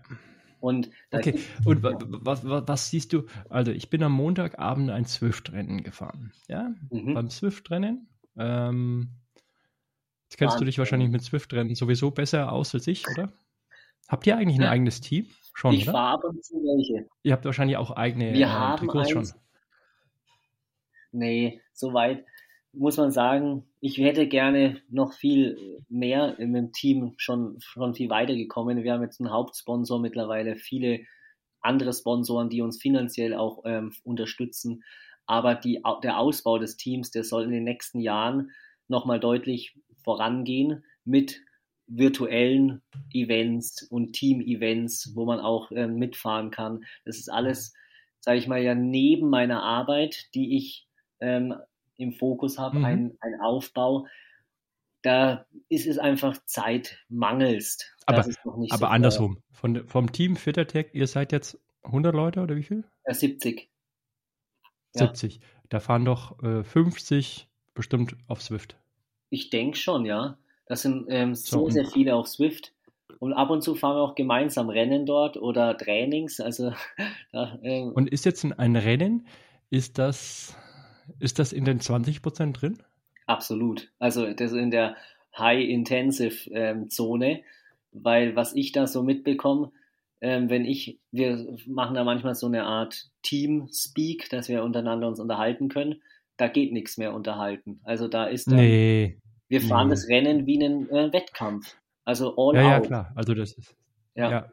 ja. Ja, ich, ich, also jetzt, du hast es vorhin schön erklärt und jetzt habe ich auch wieder ein gutes Gewissen, wenn ich im Swift-Rennen fahre, weil ich dachte, das ist wieder so ein Bereich, das ist nahe Wettkampftempo und Wettkampftempo darf ich ja nicht eigentlich. Ja, als Läufer würde ich diesen Swift-Rennen auf dem Rennrad als Training sehen.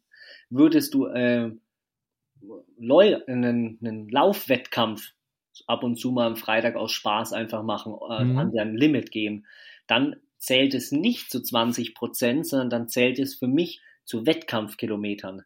Mhm. Und das war ja kein, für mich ist es dann kein Training, sondern es war ein Wettkampf. Und 80-20 beziehe ich aufs Training. Und das, der Wettkampf, der echte Wettkampf, der geplant war, das ist der das Highlight, auf was wir hintrainiert haben. Ja, also nochmal konkreter. Also ähm, ist ein Swift-Rennen, was, also das dauerte jetzt 50 Minuten. Ja. Und ähm, hm. Also ich, ich hatte gedacht, es ist zu ähm, ich, für mich war, ich war eher, meine Definition von 80-20 war dieses, was du vorhin gesagt hast, das polarisierte Training. Mhm. Entweder ich laufe ganz langsam oder, oder ich all. All out. Ja. Ja. Und bei 50 Minuten, sowas schaffe ich ja nicht all out. Also nee. schon, aber ich muss ja da taktisch und ab und zu halt mit, mit äh, angezogener Hand. Ich bin ja nicht die ganze Zeit am Sprinten dort. Ja. Weil das sind ja 50 Minuten. Aus Ähm. läuferischer Training, aus dem Lauftraining heraus, war das bei dir eins dieser 20% Einheiten auf dem Rad, Okay, auf, auf der Alternativsport-Einrichtung, okay. Rennrad oder Rad. Ja. Mhm.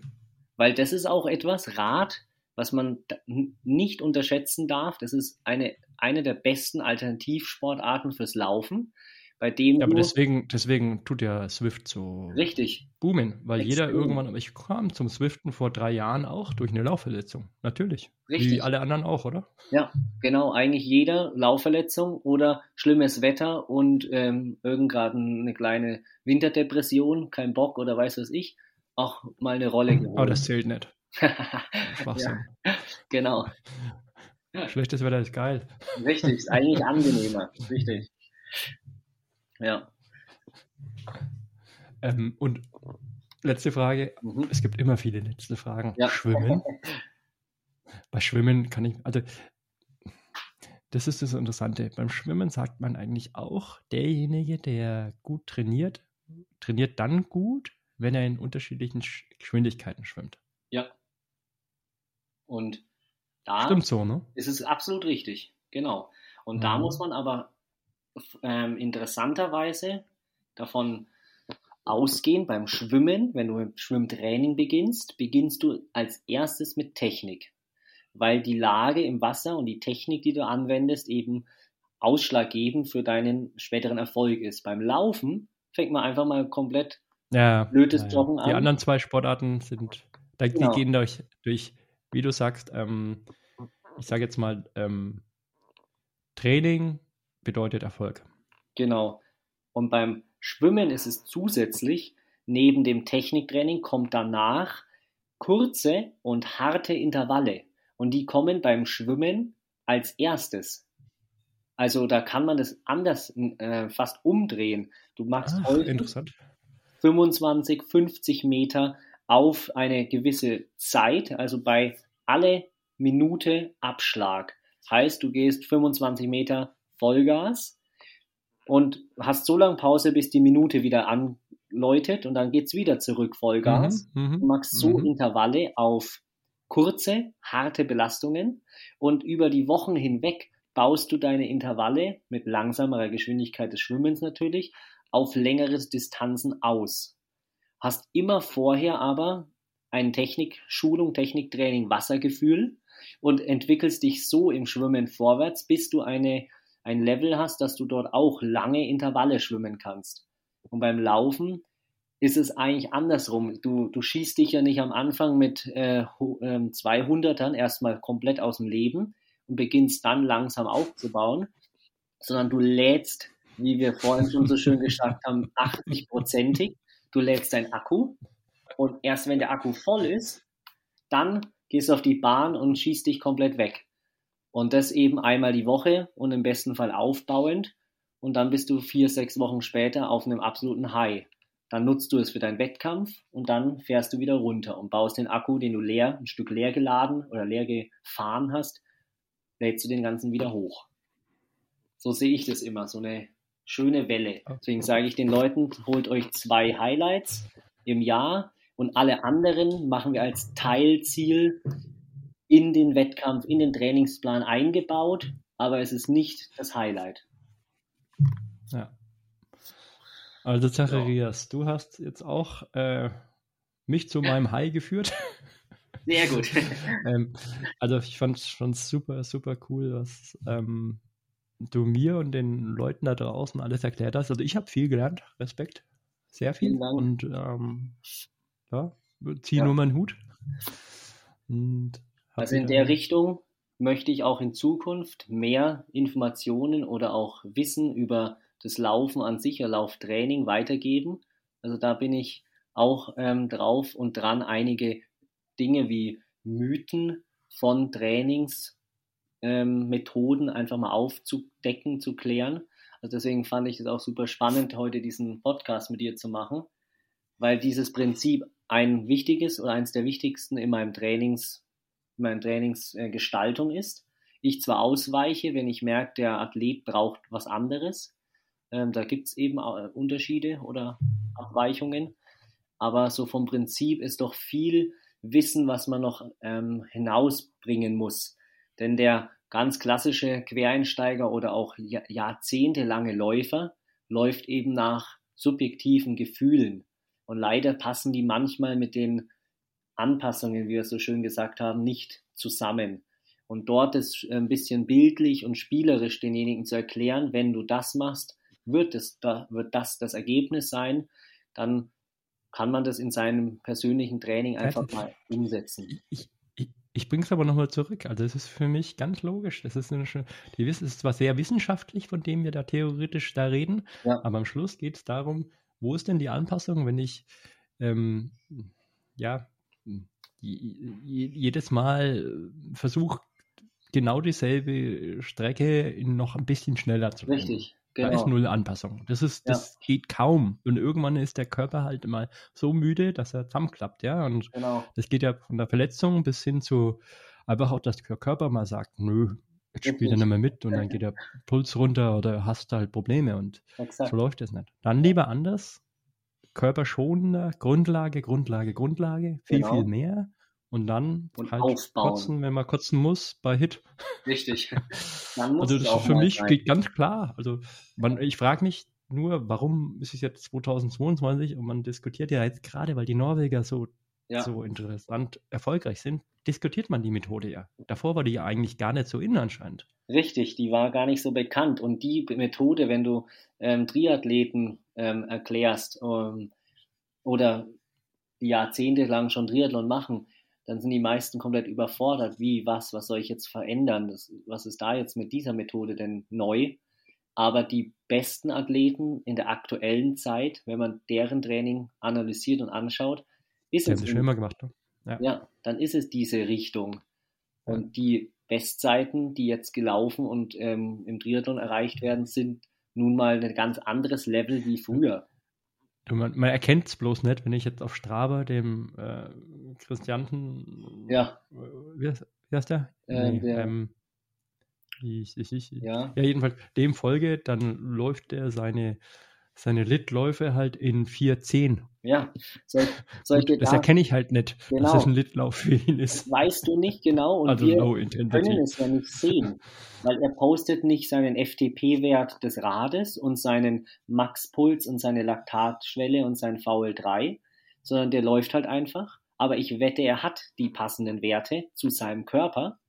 Und dazu, ja, ja. wenn mein Bruder ja, einen Dauerlauf läuft, früher konnte ich mit ihm zusammenlaufen und dann sind wir in 4-0 GA1-Läufe gelaufen. Und jetzt läuft er seinen GA1-Dauerlauf am Wochenende 35 Kilometer durch den Wald in 3,40. Und ich denke mir, Mann, ist der schnell. Und dann schaue ich seinen Puls an, er ist ja 135. Ja, okay, dann passt alles wieder. Aber man sieht ja nur die Pace und vergleicht genau, sich. Ich bin mir nicht sicher, aber die, die Norweger sind deswegen so interessant, weil die doch auch äh, blocken und YouTube und die das ganz offen auch sagen. Das ist richtig ich. schön. Ähm, ja. Das, das, das, gibt viele und ich glaube, die Norweger können dazu. Ja, und da gibt es ja, zum Beispiel einen Cedric als Triathleten, der auch seine Daten einfach oder seine äh, Einheiten einfach hochlädt und dann kann man sich selbst sein Bild darüber machen, äh, weil viele, sage ich mal, also, Top-Sportler behalten ihre ähm, Ergebnisse etwas für sich, etwas geheim. Warum kann ich nicht genau sagen, also ich, ja, ja, warum auch immer. Ähm, das freizugeben, würde es transparenter für Fans, Beobachter, Zuschauer machen. Aber anscheinend wollen die, dass die Athleten, gegen die sie in der, im Wettkampf gegeneinander antreten, vielleicht nicht wissen, ach, der fährt eine 310 äh, FTP und der fährt 330. Ähm, ja, das ist, wäre transparenter und schöner zu erkennen, dass wir die gleichen glaub, Werte in unserem Ich glaube, die ganzen Leute haben von Lionel Sanders genau gelernt, dass sie mit Transparenz anscheinend doch gewinnen können. Ne? Ja. Ich meine, der ja. Lionel Sanders ist einer der beliebtesten Triathleten, obwohl er jetzt nicht alles so grandios äh, gewonnen hat, muss man ja. so ausdrücken. Weil er halt so schonungslos mit sich selber ist, ja? weil er ja. halt einfach sagt, hey, ja, Schwimmen ist scheiße. Genau. Ich muss das irgendwas daran ändern. Offen Oder Laufen war scheiße, jetzt ist Laufen richtig gut. Ja. Genau, das sieht man mit Arbeit, äh, tut sich was. Jetzt hatte ich noch eine Frage, weil du es vorhin gesagt hast, ah, wieder mal eine persönliche mhm. und hat mit dem Thema nur bedingt was zu tun. Du hast vorhin den, vorhin den Stride ähm, erklärt. Mhm. Ich habe meinen Stride leider wieder verkauft, weil ich ja nicht ähm, mich, mich, hat die Technik interessiert ja. und die hat auch funktioniert, kann ich jedem auch empfehlen. Ja. Aber ich wenn, wenn, wenn man nicht auf Coachen schaut oder auf seine schnellen Läufe, dann ist es nur bedingt. Aber dann habe ich eine, eine Garmin-Uhr und warum ist der Garmin, FD, nein, der Powerwert, der Leistungswert, mhm. ähm, immer so 100, 150, sagen wir mal 100 Watt über dem wirklichen? Also ich sage jetzt mal, Stride hat den wirklichen. Ja, ja. Kann man ja auch definieren. Also Thorsten sagt immer, okay, es gibt gar keine, also Fahrradfahren gibt es, beim, Fahr beim, beim Laufen leiten die das ja nur ab. Richtig. Mag sein, ja. aber ich habe beim Laufen keinen 400er Watt, äh, ja. wenn ich gemütlich laufe. Ja. Und das sagt aber meine Uhr. Ja. Also warum ist der Wattwert von Garmin immer so unglaublich hoch? Ja, ich ähm, kann die Frage so beantworten, dass Garmin die Daten, die sie nicht ähm, reell aufnehmen, wie zum Beispiel der Stride am Fuß, der den quasi, sag ich mal, echt, echter hat, kalkulieren die den, berechnen die den fiktiv aus irgendeiner ähm, Berechnungsgrundlage, aus irgendeinem Algorithmus. Das ist zwar okay und die sind dann auch vergleichbar, aber nur mit dem Garmin-Produkt kannst du die Garmin-Werte vergleichen. Und mit dem Stride kannst du Stride vergleichen.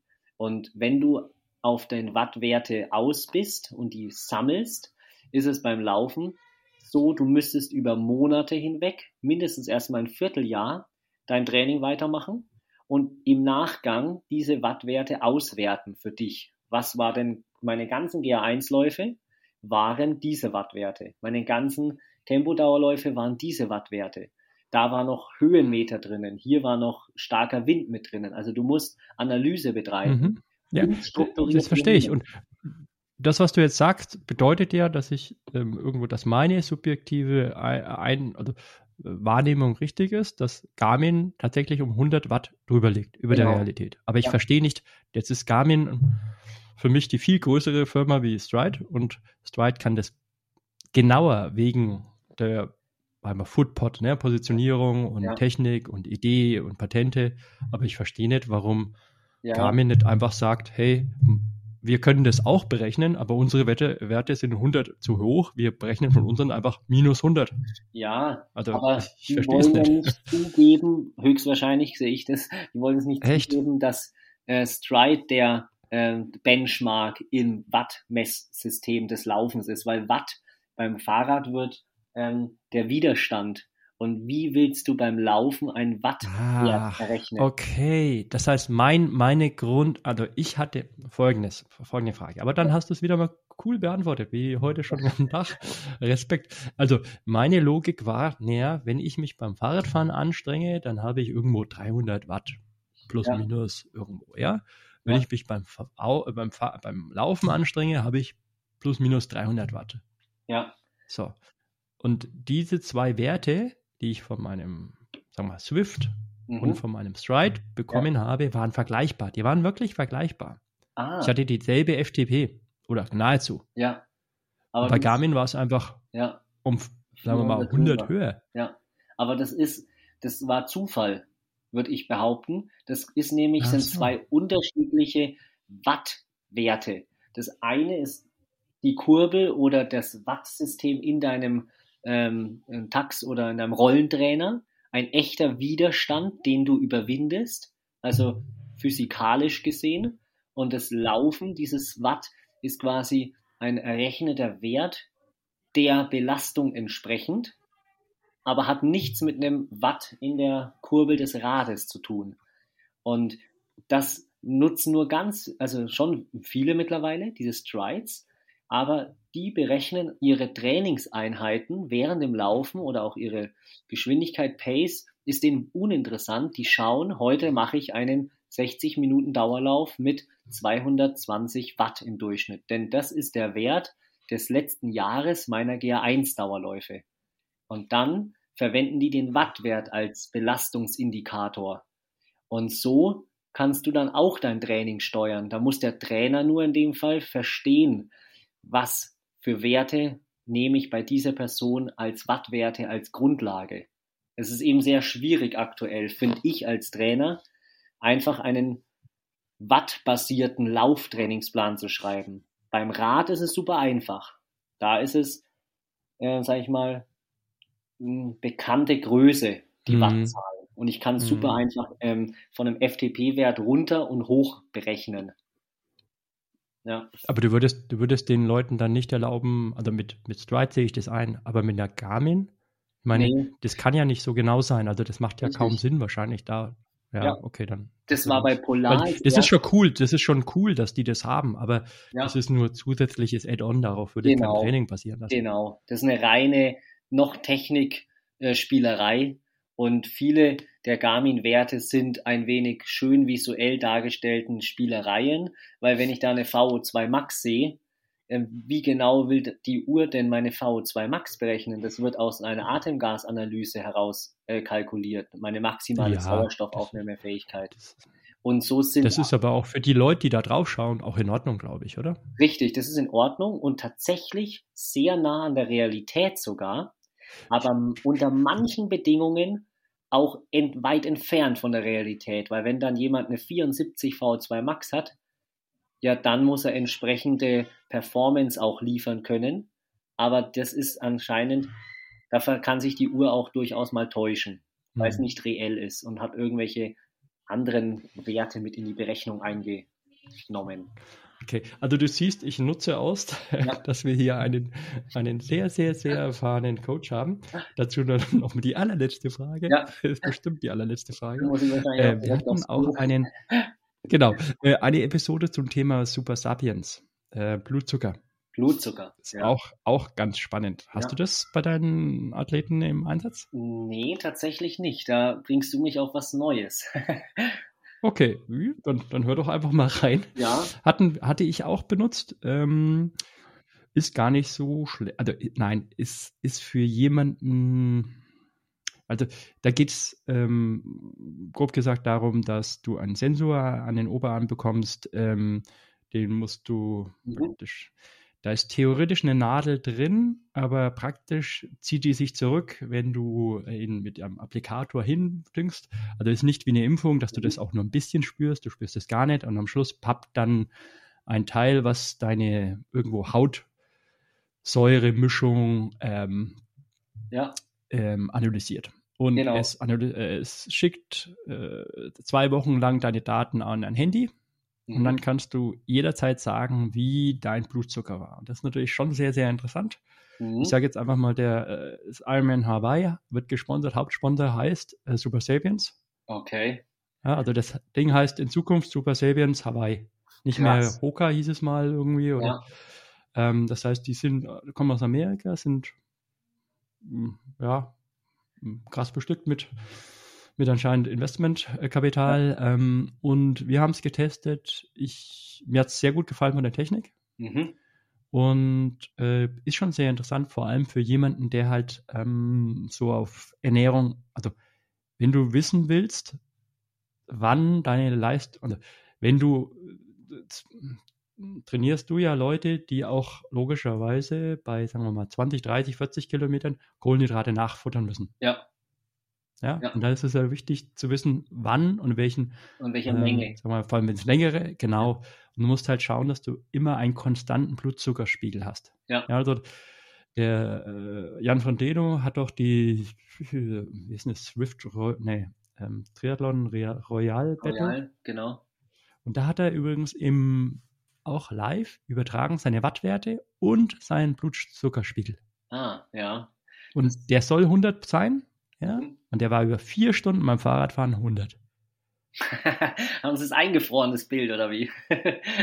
nee, also ich habe. mal. Ja, ich habe von der. Von der ist halt perfekter Typ, also was, was so die, die Ernährung und so angeht. Und das ist schon sehr interessant. Ja, Aber äh, da brauchen wir dann da jetzt nicht weiter quatschen. Einen zweiten Podcast zu, Ernährungsthema, weil das sind eben auch ganz äh, essentielle Dinge.